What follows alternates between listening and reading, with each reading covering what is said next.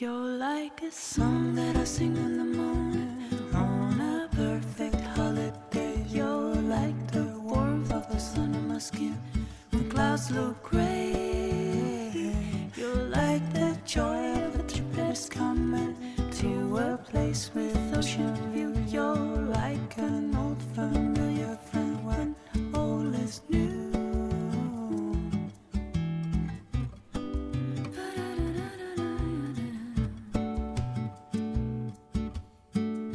晚上也只能这么挑。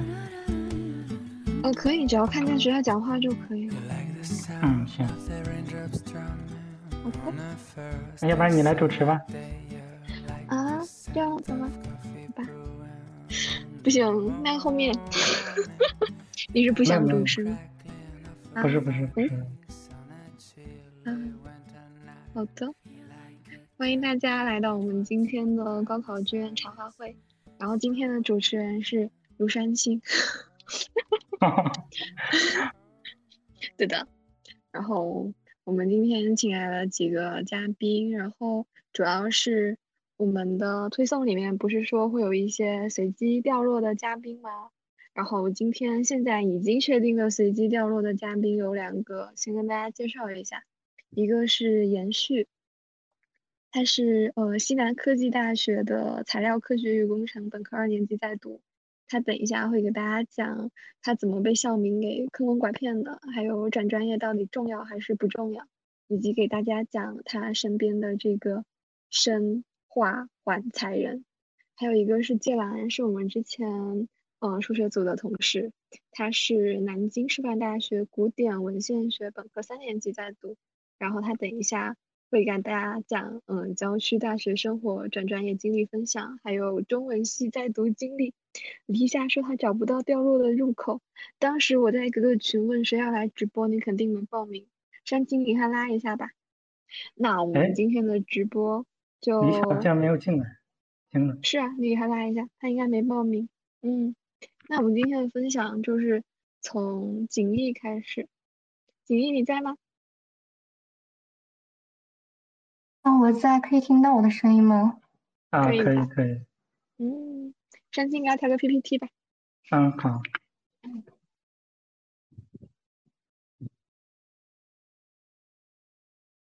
好，欢迎景逸来给我们做分享，耶。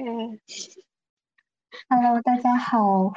我是我是呃我是景逸，然后现在在中国传媒大学读汉教，然后今天主要给大家分享的是，呃我认为在择校过程中一些呃相对来说比较重要的衡量标准吧，然后我尽可能给出一些可以具体的去咨询和调查的一个呃一些指标，来帮助大家减少选择过程中的纠结，嗯，也有可能是增加选择过程中的纠结。笑死，呃，然后第一个板块的话，就是分享了关于学术性和实践性方面，嗯，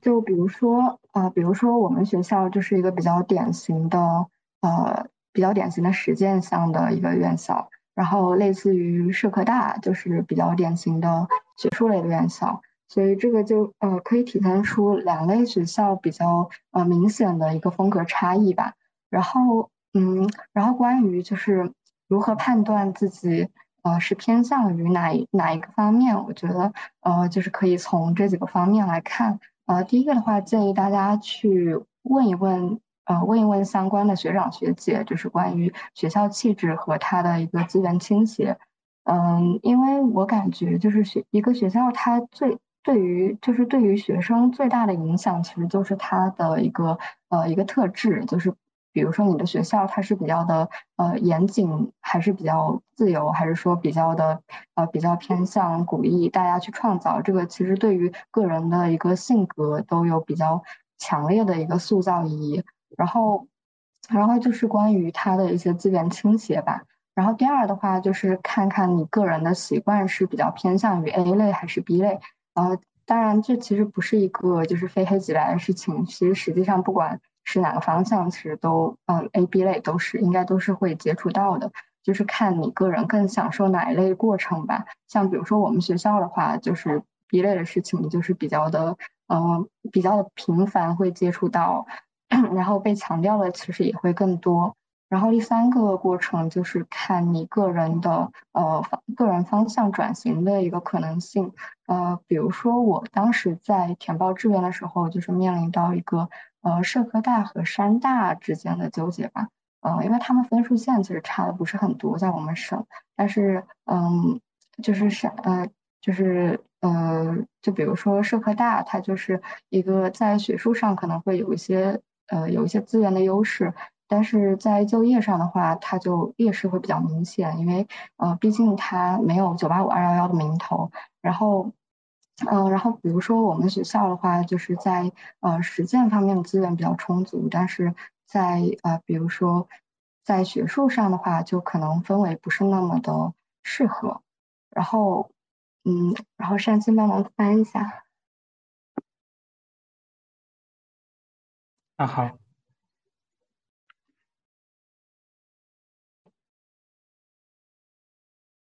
好了，好了。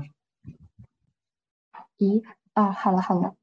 然后第二个方面的话，就是关于一个中心和边缘的问题。呃，因为大家可能都会面临到一个选择，就是是呃是去选择分数高一点的学校的呃边缘专业，还是选择分数低一些选学校的一个热门专业的问题。啊，当然是基于自己兴趣之上的一个这样的权衡。然后，嗯，我个人首先，我个人不太建议大家去选择一些呃，就是为了一些学校的名头去选择一些理科理科院校的一些呃那种比较嗯比较不是哎就是弱势的文科专业吧，嗯，还有包括就是我们学校的一些呃非常非。非常非常理科的专业，就是不是特别建议大家选择。反正我们小助手上就是充斥着大量技科快逃之类的这个相关的嗯帖子吧。然后嗯，但是就是就是结合就是理科文科或者说是理科和新传相结合的，比如说一些数数据新闻或者传媒大数据相关的一些，我觉得还是就是前景很好的。然后关于它的优劣的话，就是。嗯，比如说你在边缘专业，肯定就是资源资源的倾斜上会有一定的，就是比较明显的倾斜性吧。呃，比如说我们院的话，就是一个比较边缘的专业，然后嗯，肯定和山大中文那边的，就是中文系的地位肯定是不太一样的。然后像我们学校的法学，其实我们我们有法学专业，但是是没有法学系的，就是我们的法学专业是在。是在文化产业管理学院里面，然后嗯，就是可以明显的看出，就是建议大家不要来我们学校学法。呃，当然，就就是我们的法学其实也是比较偏向就是传媒法之类的这一这一块。然后嗯，就是优点的话，就是呃，如果你对这个学校它的呃主打的这种领域比较感兴趣，你即使是在一些边缘专业，其实也能呃受。感受到一些资源和名声的连带，比较明显的就是你，呃，你是中传的，然后你出去别人会默认默认你会一些基础的传媒技能，然后，然后的话就是，嗯，比如说，比如说我们的这边的经济其实做的也是传媒类的经济，就是，嗯，就是会有一些资源相关的连带吧，就是。嗯，比如说我们呃，我们专业的一些实践课之类的，也是会有呃，会有相关的一些传媒特色，包括嗯，去选课的时候可以去选一些别的专业的，像比如说动画的课，或者说是呃戏剧影视的课等等，呃，就在蹭课上其实是也也是比较的便利的，就是这是它的一方面的优势吧。然后山青帮忙切一下。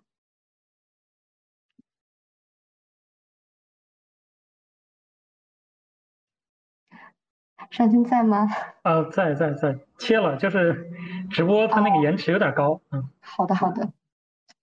哦，然后第三第三点的话，就是关于卷和不卷的一个问题吧，就是这个我觉得是看个人呃适合哪一种生活方式的问题，呃，就是嗯，你如何去评判这个学校的这个这个学院，甚至是这个专业，它到底是卷还是不卷？嗯，首先一个一个比较明显的就是，你可以去问一问学长学姐，他的这个呃这个专业绩点给的怎么样？如果说是整个学校均绩都比较高的话，可能他的呃整个这个绩点就给的比较松，然后相对来说就是不会那么的卷。然后第二个的话就是你学的这个专业，它的专业课程，呃，有没有那么硬核？呃，就是比较明显的，就是可以判断它，嗯，这个这个专业它在期末之前需不需要背大量的东西，然后要不要考很多试，嗯，上是不是非得上课跟着老师听才能，嗯，才能应付考试，然后考前要不要刷很多题，嗯嗯，比如说就是法学专业就是一个比较，嗯，比较经典的硬核专业吧。就是呃需要背很多，然后也要考很多，然后听，然后就是然后上课可能也得就是记笔记之类的，然后也得刷一点题，然后嗯这种就属于比较硬核的专业，相对来说它卷度可能会更高一些。然后再比如我们专业的话，就相对来说没有那么硬核了，就是我们不需要背特别多，然后也没有很多考试吧。然后上课听不听，其实还是更多是个人习惯问题。反正我就是有我我上学期有一些课，他就是觉得老师讲的不是很清楚，然后我就课下自学，这个也是有的。然后其实题也不用做很多，这个嗯，然后第三个的话就是整个的这个竞争压力，一般来讲的话，热门专业竞争压力会更大一些。就是嗯，怎么去判断它压力大不大？嗯，其实你可以直接去问你们学长学姐到底。比如说一个细节，就是他们他们的论文作业或者一些平时作业有没有特别卷，就是比如说卷字数会不会卷特别离谱。然后冷门专业的话，其实也有它的竞争压力的地方，就是比如说争保研之类的，可能给的名额给的指标会非常少，然后这这呃就是这个竞争压力上可能也会比较的大。然后第四个的话就是关于这个学校的多元包容度。呃，这个其实就是，如果这个学校它整体的呃文化生活是比较丰富的，就是学生的这种呃文娱生活的选择比较多，那相对来说，就大家不是呃纯埋在嗯埋在题海里或者埋头学习的话，呃卷的氛围会没有那么的严重。然后就然后就是呃，我觉得选和卷和不卷，其实就是更多的是看个人的一个选择生活方式的问题。就是如果说你，如呃如果说你呃选了一个比较卷的专业的话，可能你会获得一个比较好的专业背书，或者掌握一些比较硬核的专业技能、专业知识。当然，同时你可能呃会面临比较大的学业压力。然后，如果你选择一个不是那么卷的专业，就是也有好处，就是你个人提升和探索的时间会比较多，然后你自己去呃自己去探索自己喜欢的东西，或者你未来道路的这个时间和空间也会比较的充裕啊。但是，嗯，当然就是带来的副产品就是你呃可能个人会比较迷茫哦。然后，然后山青帮忙切一下。嗯，好，切了。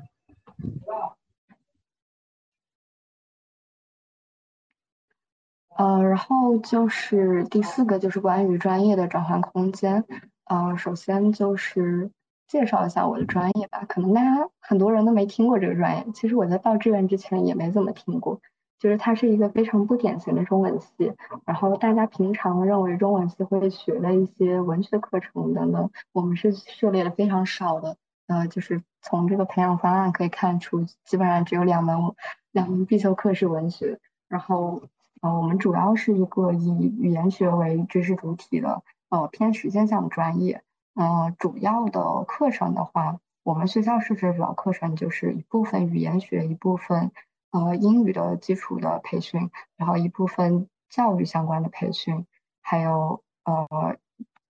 还有一部分就是。呃，一部分学学呃，就学校特色相关的吧。然后，至于未来去向的话，其实汉教还相对来说比较的尴尬，在这个然后国内的这个就学科体系下吧，因为它在本科的话是属于中文系，但是在研究生的话，就汉硕专业，汉硕的话是属于教育学。然后，嗯，教育学的话就是。嗯，很多的，比如说公务员的那种，他要的会比较少。然后，呃，然后的话就是，呃在就业上可能会面临一定的尴尬。然后呃，然后他就是我们学校的保研的话是有两种方向的，一种是正常的这种保研资格，一种是支教保研，就是出去支教一年，然后回来再呃再去争这个保研的问题。呃，但是保的一般也是就是本呃本专业的研。然后呃，至于就是呃，很多人对这个专业的印象可能就是孔子学院。呃，孔子学院的话，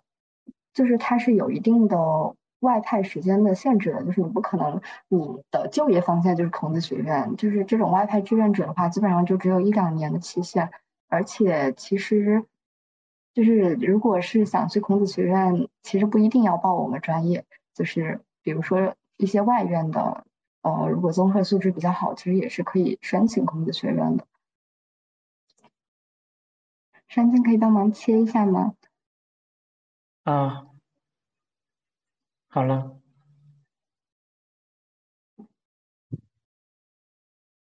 呃，然后就是第二个，就是关于转专业吧。呃，转专业就是我的评价，就是它是一种折中的方式，但是呃，最好还是要考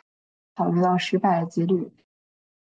就是大家最好不要抱着一个，嗯，就是完全不能接受你填的这个专业，然后你完全打希望寄托在转专业这件事情上，最好不要有这种想法。因为转专业的话，相对来说主观性还是有的，然后也有一定的风险性吧。反正就是要做好失败的准备，就是。然后，嗯，主要大家主要关注的可以关注就是这几个方面，就是一个是你目前意向这个专业。一个是你啊，你目标院校它的这种嗯这种转专业的考核方式，就是比如说笔试的有笔试有笔试形式的这种转专业考核的话，它可能更更加适合就是准备的比较充分，然后愿意给这个转专业花很多时间的同学。然后有面试呃就是只只有面试的学校了，或者只有面试的专业的话，它可能就更适合啊就是试一试转专业，或者说是。不给他匀太多的，呃，就是不匀多少精力的这种呃同学，嗯，然后还有就是这个转专业的主观性大小吧。比如说我们学校的转专业相对来说，呃，主观性其实还是比较强。然后，嗯，反正我我我我们师姐之前就是在呃在入学的时候就是呃劝我试一试就行，然后不要把精力放在放太多啊。当然我。就是我没有听，然后最后还是放了非常非常多精力，然后最后就是最后就是没有过，还是挺亏的。总体来说，嗯，然后我们学校的话，它的一个转专业情况主要就是，呃，因为我们学校招的人不是很多，所以去转的人总量其实也是比较少的，呃，也不能算比较少，就是不算特别多吧。然后入，但是入围的数量也是比较少，就有的专业可能他甚至只招一个两个，然后整。总体来说，方式还是比较玄学，就是建议大家呃以试一试为主吧。然后，然后的话就是关于艺术院校的转专业，它其实是一种特殊的跳板，就是嗯，就是普通类的学生是允许转入艺术类的。比如说呃，就是我在报志愿的时候才了解到有一个戏剧影视文学专业啊，但是它好像大部分院校都是要艺考的。所以就是，当然我我我当时都已经高考完了，我肯定不可能再去艺考了。然后我当时觉得很心动，然后后来发现我们学校就是这个学这个专业就很好，而且就是可以就是可以接受文化生转过去啊。当然我最后没有转，因为 后来发现并不是特别适合吧。但是就是这种普通类转艺术类，其实它也是要经过一定的。呃，基本上是需要看你的作品集，或者说是需要你啊呈现你的专业能力。嗯，一般来讲会同时组织笔试和面试，然后，然后的话就是呃，也可以去通过这个转专业转到本省没有招生指标的专业，比如说啊，比如说就是呃，我我们学校就经常就是这个这这个省给几个专业，那个省给几个专业。嗯，然后可能你想报这个专业，刚好今年不招之类的，就是会遇到这种尴尬情况，然后就，嗯，就是可以通过这个转专业的形式来曲线救国一下。嗯，然后我大概就分享到这里，谢谢大家。好，谢谢景嗯，那接下来下一位。Hello，Hello。听得到吗？啊，听得到，听得到。呃，好，那我现在就开始吧。然后我现在呃，Hello 啊，大家好，我是 Anklin，然后我是 I 一级的本科生，也是在就高考后入庙一年的庙里人。呃，首先呢，我要跟大家说一声抱歉，因为最近期末周真的是特别特别的忙，所以我这边各方面的准备也不是很充足，就是今天就是怎么就 free 一下吧。然后，嗯，我今天跟大家的分享主要是从我个人的体验和我个人的经历来出发讲的，呃，主要就是侧重两个方面，一个是我这个编导专业的就读体验，还有就是我个人关于。填报志愿的这个小故事吧，然后现在就，嗯，先介绍一下我个人的情况。我是，呃，江西省的文科生，然后我当年的 不是我去年的高考成绩是六百一十分，然后我现在就读于上海戏剧学院的广播电视编导专业，马上就要结束我的大一生活了。嗯，关于编导专业，我的总体的总结来说就是特别的累。然后，哦，我很想给大家看一下我的课程表，但是我之前是没有发给卢山青同学，然后我就就是嗯，给大家念一下吧。其实你现在发给我也来得及。哦，那好，我从飞书发给你。啊，大家有什么想问的，可以在弹幕里面发出来，我会看到，然后整理一下。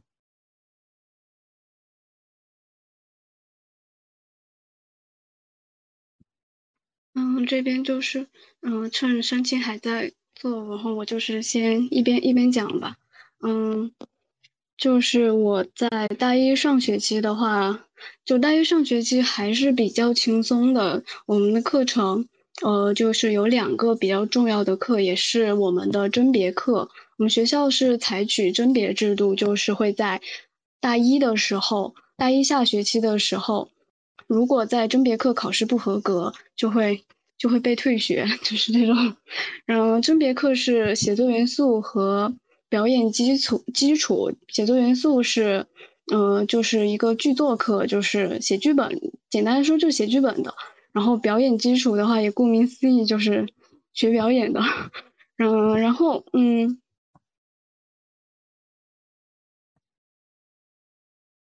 呃，看不清。那我还是直接念吧，就是，好吧，那你直接念吧。我直接念吧，好。然后，嗯，呃，大一上还有一门比较重要的课是视听语言，然后这个，嗯，我们老师给我们的讲述其实并不是以视听语言的理论教学为主，就是主要是结合一个影片它的。呃，结合具体的影片来讲，视听语言，呃，不仅视听语言，还有我们的所有的专业课，比起其他的文科类专专业来说，我们的特点是非常的课程时间非常的长，就是，嗯，一般来说，呃，一一节课是要有三个小时左右的。呃，大一下学期的话，就大一下学期的课程会设置比较多。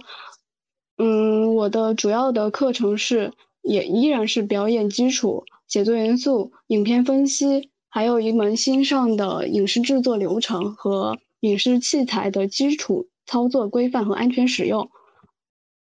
呃，这这其实简单可以看到，我们编导学的东西还是比较杂的。然后我们学校虽然叫，呃，我们这个专业虽然叫广播电视编导，但是我们学习的内容既不跟广播关系紧密，然后也跟电视它的关系不大，主要以电影为主。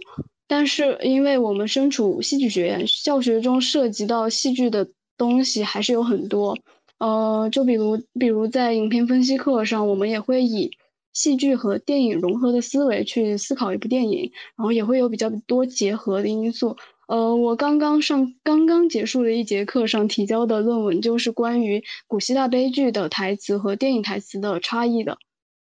然后我们学校的教学主要是以锻炼实践能力为主，也是一个实践型的学校，理论的教学也没有很多。呃，但是在实践拍摄、影视制作流程这方面的设计会比较多。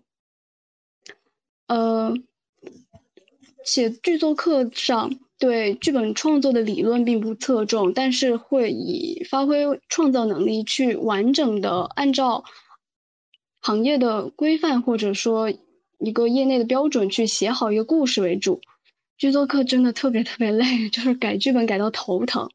嗯，然后就嗯，我们也会有很多的拍片的作业，是怎么说呢？熬夜是常事，熬大夜非常的正常。我在大一上学期没有疫情的时候，跟过两个师姐的组，啊，一个是做场记，一个是做主演，都拍到了凌晨四五点，也非常的疲惫。所以对于作息规律的同学来说，这个编导专业慎入。然后还有一个。呃，很重要一点，这个专业非常非常的需要社牛，就是我我们曾经开过一个玩笑，说上海戏剧学院是一个社恐进入地，就是你需要非常强大的社交能力，因为作为嗯，尤其是作为学习编导专业的学生来说，在剧组里面作为导演，你需要面对非常多的突发情况，也是需要很强的社交能力去协调好组里的人际关系。然后，呃，由于是专业的艺术院校，我们整体的规模非常的小，每年招收本科生是五百人左右。呃，我们的我们学校又分散在四个不同的校区，就导致原本本来就不多人的学校分散到各校区之后，人就更少了。主要的课程以小班授课为主，每个班大概二十多个人，然后在主专业课采取小组课的形式，由一个老师带几个学生。呃，我们的写作元素课是，呃，我们是按寝室分的，就是一个寝室分在一个老师底下带。让，嗯，现在我们学校所有的专业都属于戏剧影视学类。就是对于想要在综合类大学了解到很多不同的专业，或者是结识不同的朋友的小朋友来说，我们这种专业院校，呃，对这个要求来说是不能满足你的。但是，嗯，其实如果是对于想学艺术的同学来说，专业的艺术院校比起综合类大学，在整体课程设置方面会更加的优良一点。呃，之前我跟一个我们学校一个研究生师姐聊过，就是虽然我们都是学本科学编导的，但是他之前是在呃一个也是一个综合类大学里学的编导，整体的课程设置是偏向广播电视的理论研究，像我们平时嗯到摄影棚啊或者录音棚做这些实践的课程的设置是比较呃是没有的。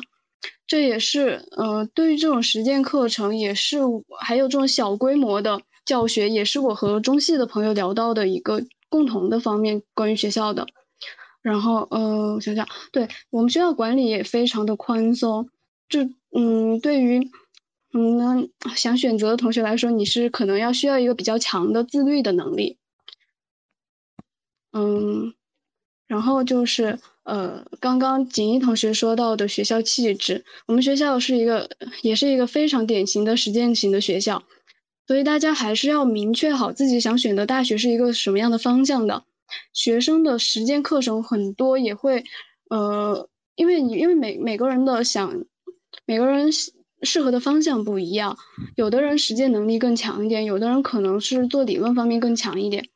所以大家还是要呃提前多了解吧。然后下面就是讲一讲我专业填报的故事。哎，我看到有弹幕问，呃，我不是我，我我不是我不是艺考生，我是文化生。呃，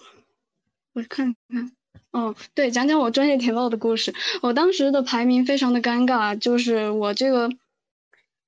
呃，卡在一个非常怎么说，就是一个非常不好选择的一个范围之内。就是又是我又是江西的，我们江西的孩子嘛，总是想走出大山去看一看。然后我就是考了个六百一十分，嗯，也不是很高。那九八五那肯定是不行了。然后再加上我的强基计划的志愿修改了，所以我也够不上我原本能上的学校。就想着能够在提前批里面选一个还不错的一线城市的学校。然后我的纠结点当时是主要在于华东政法大学的提前批，我的分数也是刚刚好，但是呃，最最终我还是没有选，因为我觉得那个华政的侦查学并不是我想要选择的就业方向，就是和我原本想要念社会学的梦想 完全不搭。然后这个也是说我们嗯，大家选的时候一定要嗯知道自己想以后大概想干什么，就是不要偏离你想做的事情太远。然后呃，我我也是机缘巧合，就是非常的巧。我说出来可能大家都不相信。我在填报志愿之前，我做了一个梦，就是我梦见我上了北京电影学院，这也很 非常的奇怪，因为北电在我们学校呃我们省并没有招生。然后呃报志愿的时候，我就把中戏和上戏都报了，因为一个是我对这些方面还是比较感兴趣的，然后然后另一个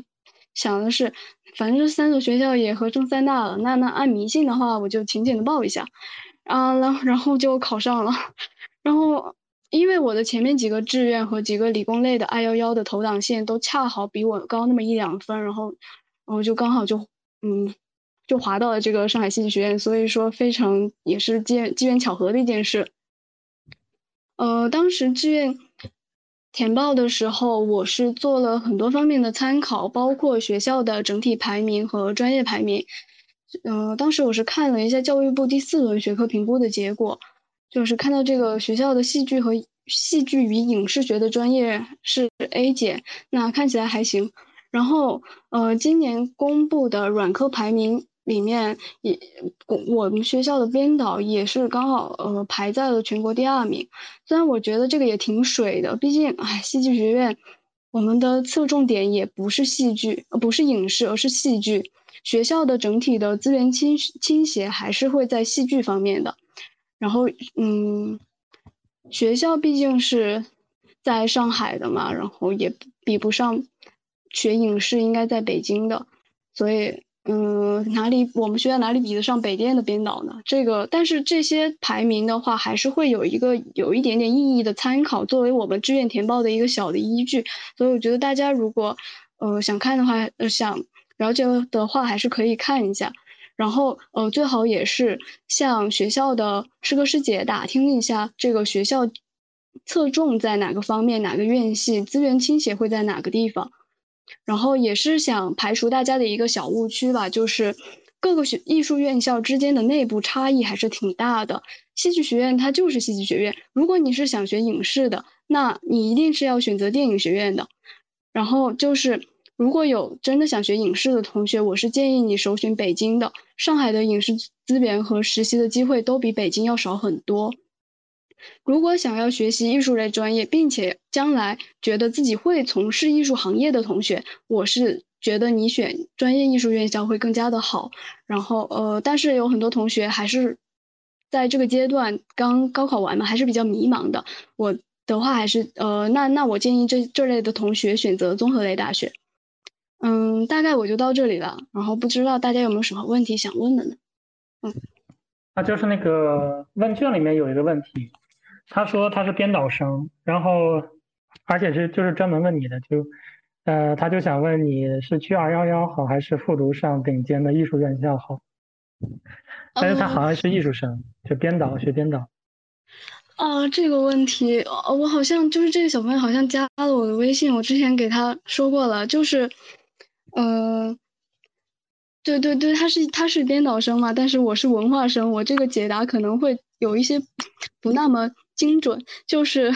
呃，我我，因为他之前跟我说的是他的二幺幺是以呃有上海大学的上海电影学院，我觉得如果是能够选择到这个学校还是比较好的。如果是如果是再复读一年的话，嗯，不确定的因素一个是非常的多，另一个是。复读一年上中戏的戏文的话，文化分的要求也是非常高的。因为我的呃，我我我们嗯也有同学是今年上戏戏文的，他是呃也是文科生文化生，去年是安徽的安徽市全国一卷，是六百一十七分，这个分数还是一个比较高的，所以我觉得嗯。今年能上二幺幺，并且学影视的话，就来就去就去上海上海大学上海电影学院吧。嗯，有人问学校氛围怎么样？就是学校艺术氛围，学校氛围，这个氛围得看什么方面的氛围。艺术氛围还是比较浓的，但是如果你是想来做学术的话，那这个学术氛围几乎是就是没有什么学术氛围的。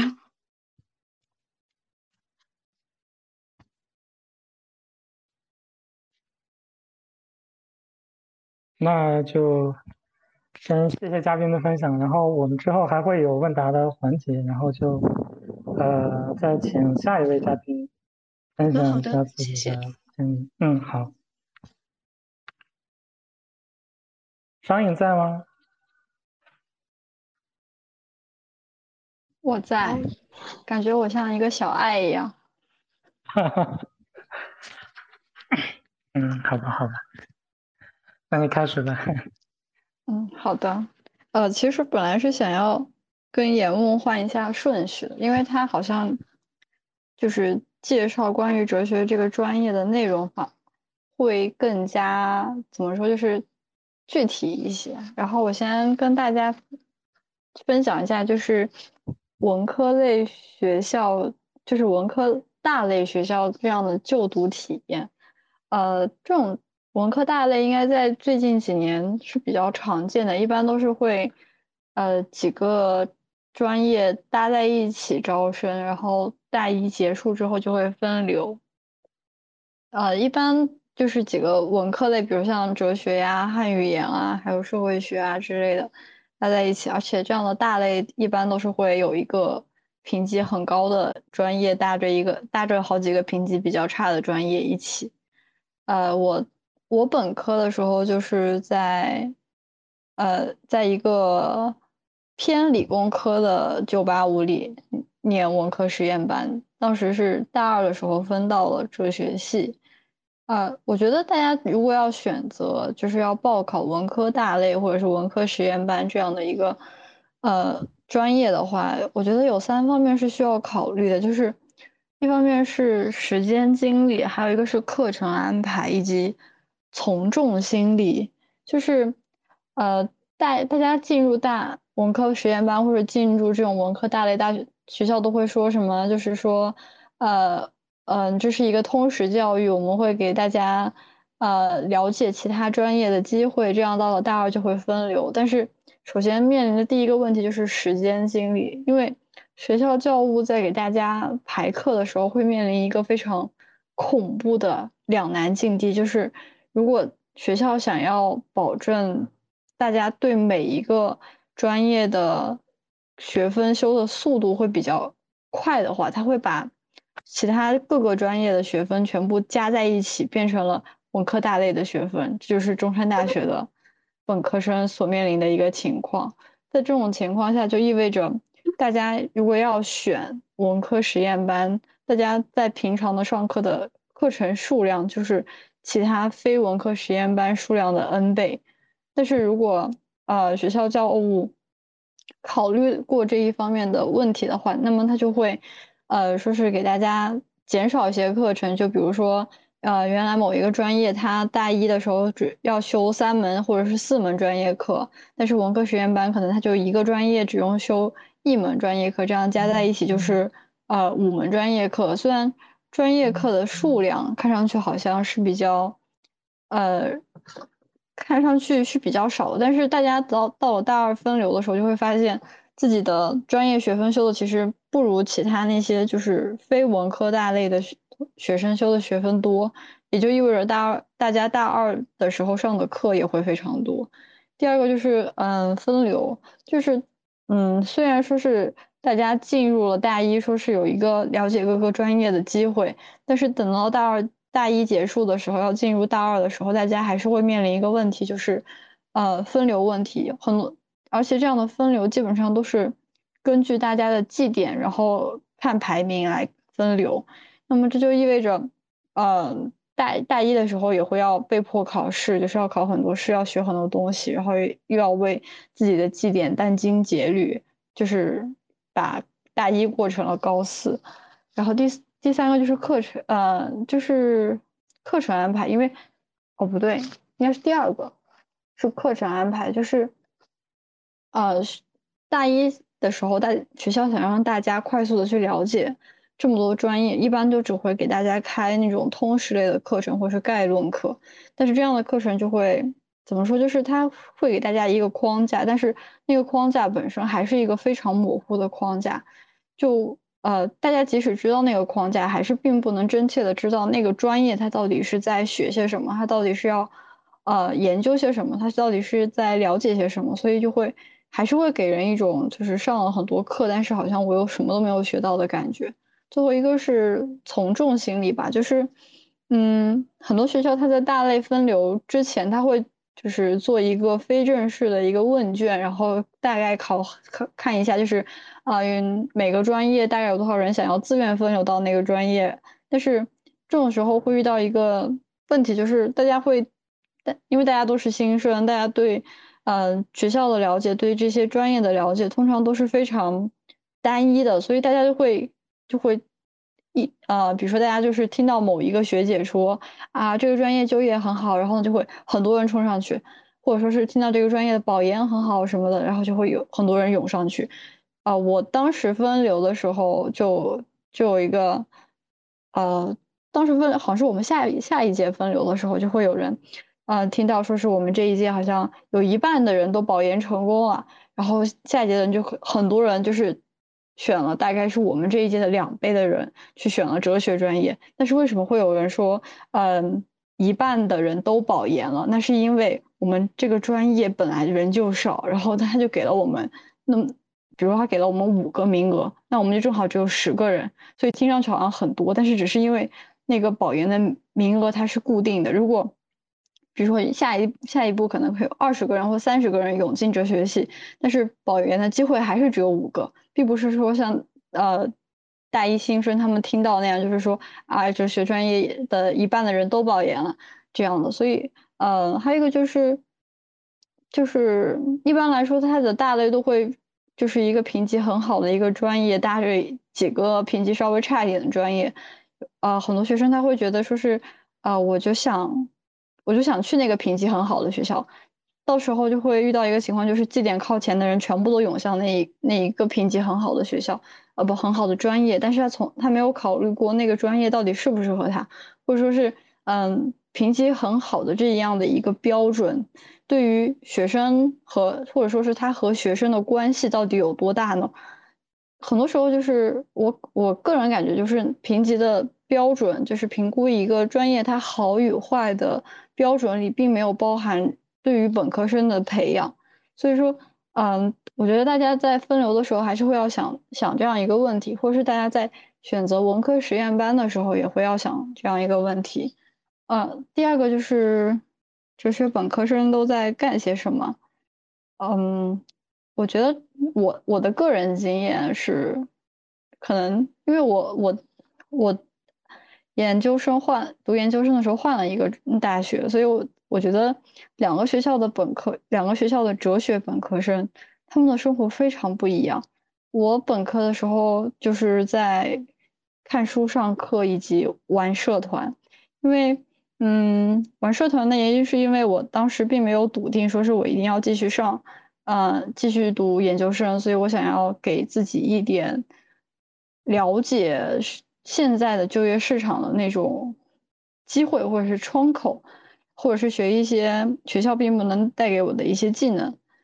呃，看书就是看书，主要是一些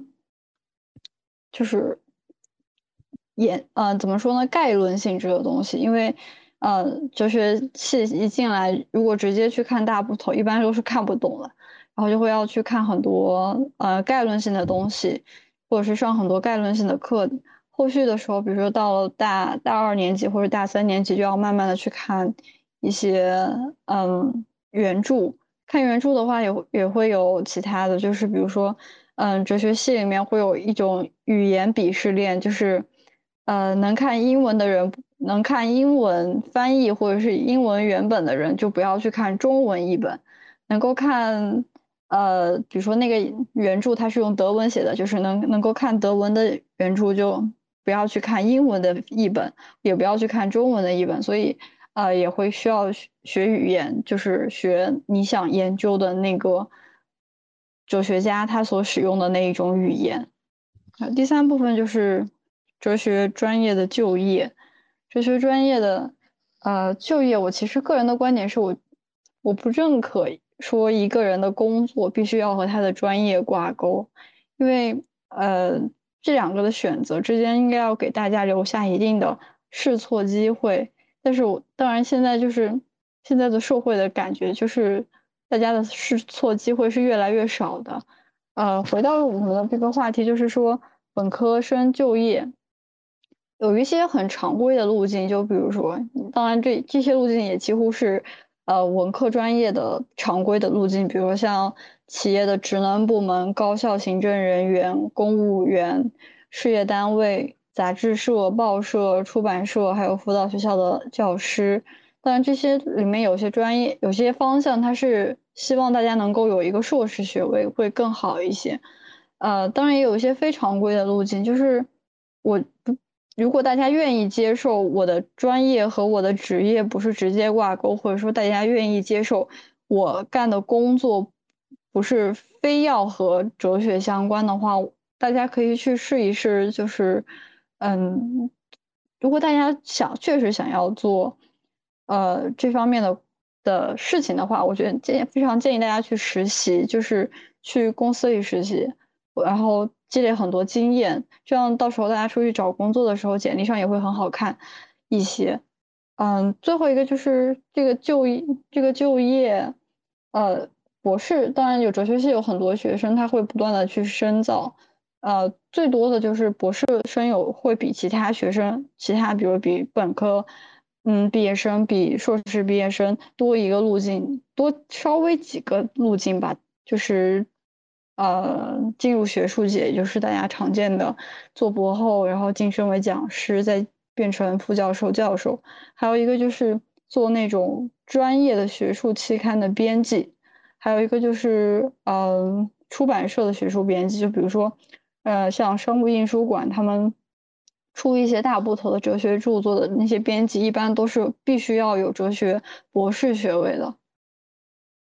然后。我的分享大概就是这些。我刚刚好像看到有一个弹幕飘过，就是说哲学和公务员，嗯，好像，公务员没有公务员，就是公务员他的岗位要求没有说是有那种我只招哲学毕业的学生的，一般就是哲学他就是会放在和比如放在和汉语言文学等之类的专业里一起招，所以如果说哲学单纯的是哲学来考。就大部分哲学生，特别是哲学毕业，嗯，哲学本科生来考公务员是没有优势的。当然，如果说，呃，马哲是一个比较特殊的，马哲他会，马哲专业毕业的，他可能去公务员会比较好一些。但是，马哲近几年就是他的硕士生在扩招，所以人数也会变多。不知道等大家毕业的时候会不会有很大的变化？嗯，大概就是这样。嗯，好，谢谢商颖的分享。然后，严梦在吗？啊，我在。严严梦同样也是学哲学的。好的，能听到对吧？好。嗯，那个 PPT 能切一下吗？哦，切了切了，就是它有一点点延迟。好了。啊，好的，那我就开始讲。嗯，就是。呃，因为我和商颖分享的都是呃学哲学的嘛，但是我觉得我们俩要说的内容还是呃相对来说可以互补的。嗯，就是我刚刚看到一条弹幕问那个学校的学术论坛参加有没有价值，这边我可以给一下像我们学校的学术论坛参加的价值。就是呃，学术论坛参加，大概如果你能获奖的话，会对你在本校或者就是在本专业的保研是挺有优势的。然后呃，一篇有代表性的，就是能代表你个人学术水平的这样的论文，在你去参加别的高校的夏令营的时候，或者呃保研面试的保研或者考研面试的时候，也都比较有优势。所以参加的话还是挺有好处的。嗯。然后就开始讲今天要讲的东西，嗯，一是哲学系学什么，呃，这个东西呢，我好像也不能讲的很细，但是，嗯，按照现在的学科分类嘛，哲学系下面总共有八个二级学科。嗯，这八个二级学科呢，分别就是宗教学、逻辑学、科学哲学、外国哲学、中国哲学、伦理学、美学、马克思主义哲学。那哲学系大概学的也就是这些东西，这些东西都会被列进呃哲学系的必修课程。然后，嗯，既然哲学系下面有这八个二级学科的分类，那你也就是如果你想要学哲学，然后你可以去了解你想选的你想选的这个专这个学校的哲学系，他们的师资水平是什么样的。就是你可以去他们学校的官网上查这个学校的老师大部分毕业于什么学校，他们从事的研究方向是什么，嗯，这大概就能判断出这个学校哲学系的强势呃优势方向在什么地方，然后劣势在什么地方。因为一般来说，嗯，学校学科的优劣都是根据老师的论文来判定的，嗯，那这也就。可以，呃，就是延伸到第二个问题，就是不同大学的哲学系的不同偏重，就因为，呃，刚刚说到去了解相关学校的师资，那。很少很少有学校能把这八个二级分类都做到非常非常优秀，这是很少的。除非你去学，你去北大或者复旦，呃，就算这两个学校，他也没有说把这八个二级学科都做得非常优秀。那如果你想学哲学，那你就必须要了解你想学的这个学校的这样一个偏重。那按我的个人经验来说，就是上海大学哲学系。算是这个学校非常非常边缘的一个专业，就是边缘到你说你是上海大学哲学系，他们都不知道学校还有这个专业的这种程度的边缘。嗯，那像我们学校呢，它因为这个专业它很边缘，所以它的师资力量其实不强，然后大部分。呃，为了组建这个专业，所以他们招的老师都是都是哲 学这个领域里比较热门的、比较抢手的一个热点专业，像是科技哲学啊，就是之类的。所以我们学校非常非常多的这样一个专业课，全部都是关于科技哲学的。那如果你本身你感兴趣的不是科技哲学，呃，你感兴趣西马伦理学或者别的美学之类的，虽然说他们之间也有交叉，但是你的就读体验可能不会很好。所以，嗯，这就是我想强调的，就是如果你决定你要学哲学的话，你必须要去了解你想选的这个学校的它的偏重。那像像举个例子来说，像复旦，它就复旦的哲学系，呃，它比较偏重的就是他们很强的地方就是西马或者德国古典哲学以及就是古典哲学这一块。嗯，那华科就自然他们就偏重科技哲学、分析哲学，呃，还有刚刚那个中山大学他们的逻辑学和分析哲学也都很，也都是也都是比较强势的一个分支方向，所以就是这这点还是挺重要的，这点呃和你未来四年的这个学习体验就是关联非常非常密切。嗯，然后如如果说你确实想学哲学专业，或者你有一点犹豫的话，我我的建议是，你可以先从这八个二级学科的入门开始，就是你可以去找一套牛津通识读本，然后来把这八个二级学科的那个通识读本都看一眼，然后确认一下你是否真的对这个学科感兴趣，因为这个学科本质上你的学习内容就是由这八个二级学科组成的，嗯。呃，好像刚刚也说到那个大类的问题。嗯，我们学校当时，我们学校甚至不是文科试验班，我们学校就是，呃，本科生进来是分三个大类，一个大类是人文，然后是理工，然后是经管。所以我是觉得大类学习是挺糟心的，一是你要学很多很多的学科，二其实，呃，我感觉它是有一点浪费时间的，就是你学的杂，但是你什么都没学到。他打的旗号是说，你可以，嗯，花一年或者半年的时间，呃，想清楚自己想学什么专业之类的。但是其实效果不是很明显，而且，呃，有点感觉浪费了这个时间。嗯，最后一点呢，就是说为什么要慎重学、慎重选择学习哲学？哦，我学哲学是大二选的，因为我们学校第一年是大类，是大类招生，第二年才分专业，然后。中间我正好在上海，然后考了一个插班生，这个东西放在最后说。就是我当时插班生选的是哲学，嗯，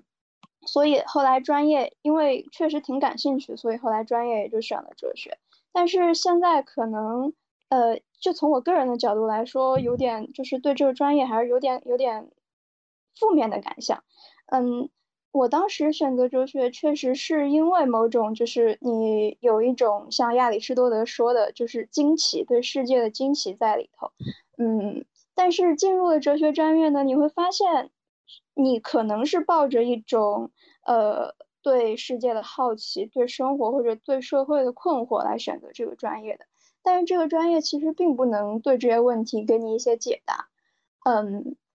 我的我的感觉是，其实呃，它大部分大部分的时间都是在强调一些逻辑分析，它的大部分问题也都是也都是围绕着概念进行的。如果你想切实的让它解决到你生活中的问题，那是不可能的。然后。嗯，就是所以这点我是觉得要慎重的，就是因为你就算有这些困惑，你就算充满了这样一种好奇，你不学哲学也是可以的。如果你选择学习哲学，那你就不得不在你接下来的学习进程中面临着要学习非常多的逻辑、逻辑、逻辑学的东西和分析哲学的东西，以及科技哲学的东西。而那些东西和我们传统意义上的就是通识教育中的哲学，它其实差别是很大的。它某种意义上来说，可以是枯燥，也可以说是一种智力游戏。它其实和真实的生活的关系是很小的，呃，所以如果你是抱着这种心态想要学习哲学，我觉得还是要慎重考虑一下。然后关于哲学就说到这就就说这一些，然后就是刚刚说的那个插班生，嗯，这个东西就顺嘴说一句，我当时选择这个上海大学，确实也是因为我想来上海考插班生。呃，然后对这个东西呢，呃，有一点点，就是上海插班生这个政策呢，就是你只要在上海，然后你的学校属于本科，不管是一本还是二本，反正只要是一个本科学校，你就可以参加上海的插班生考试。那这个插班生考试提供的平台是，呃，就是如果你想，你可以选择哪怕是复旦的，呃，就是他列出来的那些专业，然后通过你这样一年，就是大一年的学习，在大一的暑假的时候去考。那这样就给大家提供了一个呃复读之外的上更好的学校的方法，然后他也不用承担就是再来一年再来一年高三的那种压力，虽然考差的压力也不小，嗯，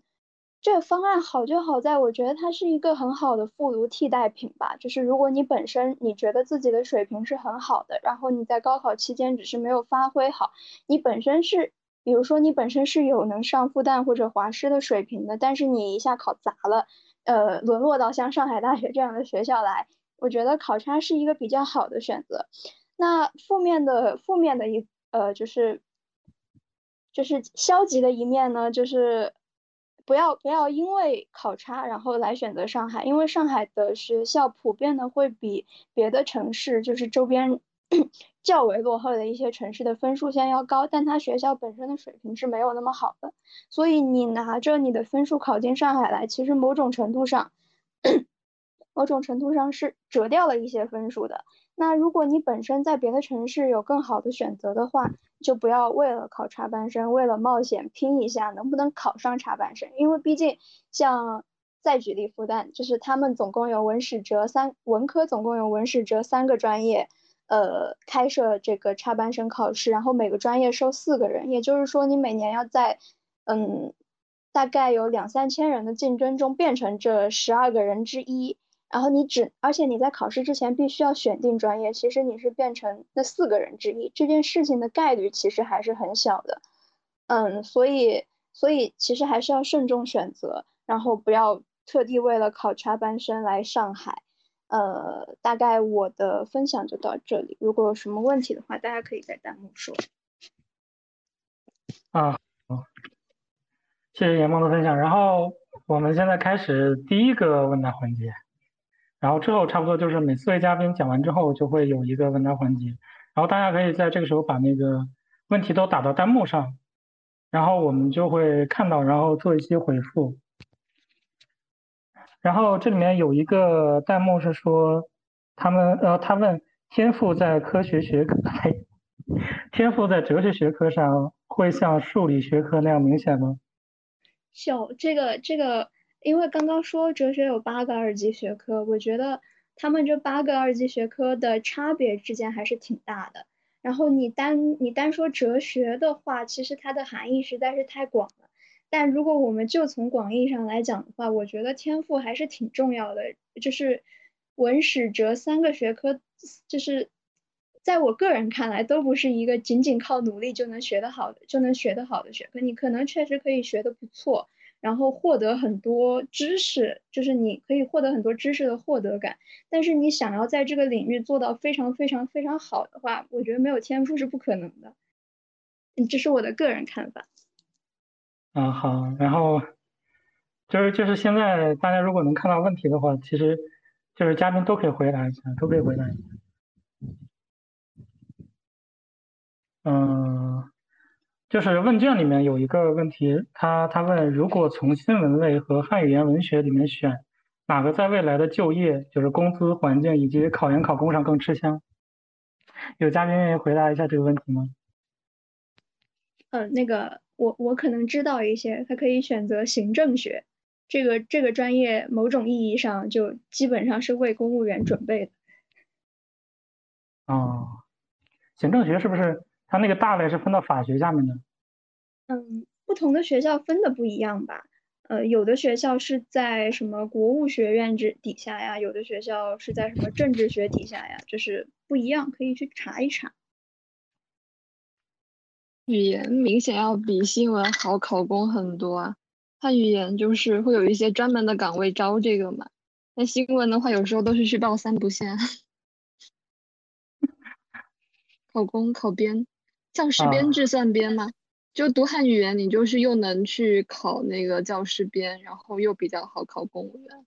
就有一些人，他们就是本科，然后读完就直接去搞，就甚至是不读研究生的，要比新闻好一些。我认识的读新闻的同学，就比如说什么广告学啊、新传啊，他们其实好像也不怎么读研，特别是在深大，他们一般就是入学之后，大一大二就开始在深圳实习。然后大三就已经把未未来的工作的公司差不多定下来了。然后我的同学他现在已经是就是在全国各地出差，然后成为了一个都市丽人，而且收入也挺高挺高的。然后他就说他们学校就深大，呃，就是读这个新闻学院的人，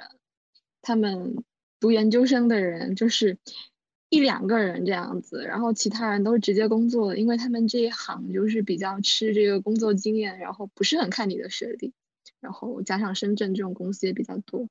嗯，我觉得读这个一般就是去企业，然后好像就呃读中文什么的，然后你去什么报社啊，然后老师啊，还有考公啊是比较多的，嗯，还有一个弹幕问的问题：二本大学建议报哲学吗？这个学哲学的两位同学能回答一下吗？啊，我我不是很建议，因为我感觉哲学好像，当然是看你的目的了。如果你说你是纯对哲学感兴趣，那我觉得你完全可以自己看书，因为二本二本大学的老师们可能他们本身的背景，或者说是他们现在对于学术的热情。可能不能给你带来很好的体验。那如果说，呃，你是真的很想了学哲学，或者说是你想把它当成一种你未来的职业方向，或者说是你未来就想干和哲学相关的事情，那我觉得完全没有必要去。呃，我觉得就尽量要至少是要有有一个一本的，或者说是更好的学校，因为哲学这个专业或者哲学这个圈子，它本来就比较吃学历，它很它。他就是怎么说呢？他就是非常想，或者说是大多数人都是通过一个人的，先从一个人的背景，就是他的本科学校、他的硕士学校、他的博士学校，来评判这个人的在学哲学上的造诣。所以我不是很建议二本的同学去念哲学。其实我记得我那年，就是我是一七年的时候，我看。因为我是在宁夏报的嘛，那个时候我看那个宁夏的二本那个目录里面，我也不知道是因为那个宁夏那个省名额比较少，人比较少还是怎么回事，但是我当时看二本里面就没有根根本就没有一个学校给哲学的选项。叫 我也不知道。我们学校，我我我可以提供一个很奇怪的视角，就是我们学校的哲学研究生，就是一般都是二本考过来的。就是如果你你可能确实，如果你确实很想呃本科在二本学习哲学的话，你可能考研的时候能捡到一些漏。就是像我们这样一个学校，就算一个还行的二幺幺，它的哲学系很边缘，但是你考进来，你你很容易就能考进来。这样可能看起来那个研究生的学历就会好一些，但是其实没有必要啊。就是你如果不学哲学，你也可以跨考，一般也没有什么人是本科就学哲学，然后考研究生考到我们这儿来，一般其实也都是跨考过来的。大概就是，嗯，而且我感觉二本学校有哲学专业的好像不多，他们应该一般都是开。马院，或者是马院里带一个哲学，然后一般都只教马克思主义哲学。对，确实。然后有人问那个本科二批和一批，但是呃，就是我得先说一下，那个一本二本这个其实只是一个通俗的说法，因为呃一个学校在一个省里面，它到底是算那个一本和二本，这是看情况的。就是其实严格意义上不存在什么一本院校和二本院校，没有这个说法，这个只是招生的时候的一个概念。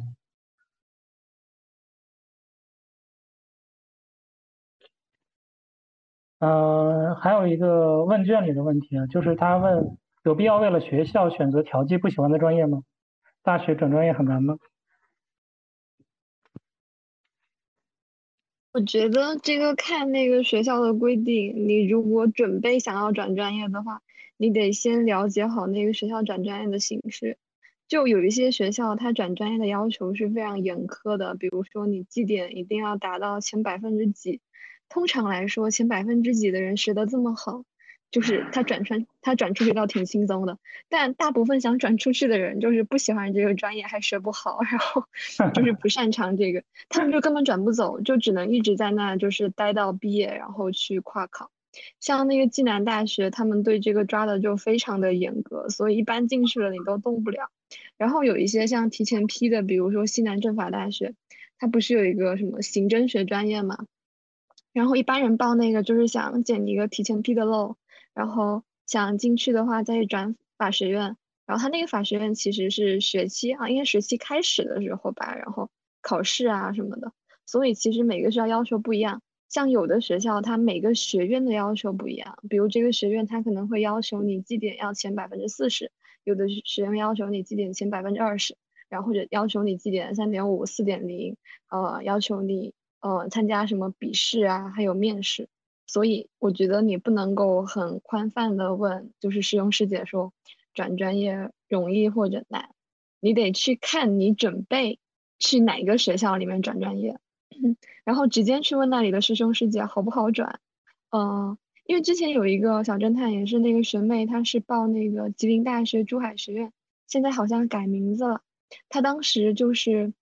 嗯，他们当时有一个专业是要学物理和化学的，大学里面。但他其实高中省的时候是没有学化学的，他进去那个学院就会很辛苦。但是我就是帮他问了一下，他们转专业是不用考试的，就是你想转就能转，所以他就进去躺了一年，然后就直接转到那种就比较喜欢的这种新闻啊、广告啊、中文里面去了，就是没有门槛。所以我觉得还是要就是直接去了解学校的情况。嗯，然后还有一个问题，就是因为我们这个茶话会里面大多数都是文科生嘛。然后这个问题问问大家，就是，呃，也是问卷里的问题。然后他问，家境不好的文科生选择什么专业能够同时做到稳定和高薪？啊，这个难啊！你这个就属于鱼和熊掌都想要的话，我不知道。我目前我的情况看起来，你，呃，就是要找一个专业，又要。我而且我不知道你对于稳定和高薪的那个定义到底如何？你到底是年收入大概到什么水平算高薪？然后稳定是不是就一定嗯要个什么编制公务员那种事业单位什么的那个才算稳定啊？这个也不好说。那如果说家境不好的话，家境不好可能就是对于呃呃学费啊，或者说你后边深造啊，你可能考虑的你就可能会考虑。会考虑的比较那个，可能你嗯不太，你就继续深造那些压力比较大。呃，这这这其实的话，就找一个那种稍微好就业一点的专业，就是比如说像汉语言啊那些那种可能会稍微好一点。我觉得其实就是职业性嘛，特别是这几年疫情之后，师范学校的那种分数线一直在往上涨，就是因为老师比较好找专业，呃，好找好找呃好就业。你其实就是选各种带师范的，就是语数英、物化生、政史地。然后如果你愿意去那种私立学校，过那种朝九晚五的生活，应该是早上五点起来带早读，晚上十点下晚自习那种生活。你月薪会很高的，你可能会在那种二三线城市，然后一个月拿两三万，就就这种职业，你如果水平够，然后愿意吃苦，肯定可以保证高薪，然后也可以考虑一些就是现在比较热门的的专业，比如马院里面的思政、马理论这一种，就你去学党建、学马中化，然后像这些学院的话，比如说你读本科的时候。可能你们那个地区的什么法院啊、政府啊，就会在你们这儿招实习生，你可能会对这个方面比较对口吧。然后，如果你想去从事这种呃公务员行列之类的，就好像看起来也比较对口。对，嗯，还有一种是什么？文科生好像可以读那个中医。文科生读那个中医的话，在在。在广东好像有一个广州中医药大学，然后它是下面直接有一些附属的医院呢，就你读完之后就不是实习嘛，然后规培，然后也可以很稳定的就业，就直接就业，就只能读中医，呃，西医你读不了。但你如果去读中医的话，你大学是要学有机化学的，就这一点是要有一个心理准备。对，那个中医是不是也是五年呢？他们他们中医好像有五年，也有五加三。五加三就出来，就是你你高考报的时候那个分数会比较高，然后你读完出来就直接是研究生了，对，就你直接连着读上去。五年的话，你就要自己考，你就要再考一个研究生。然后一般的话，他们好像就是读五加三，就直接八年直接读下来，然后就可以去工作。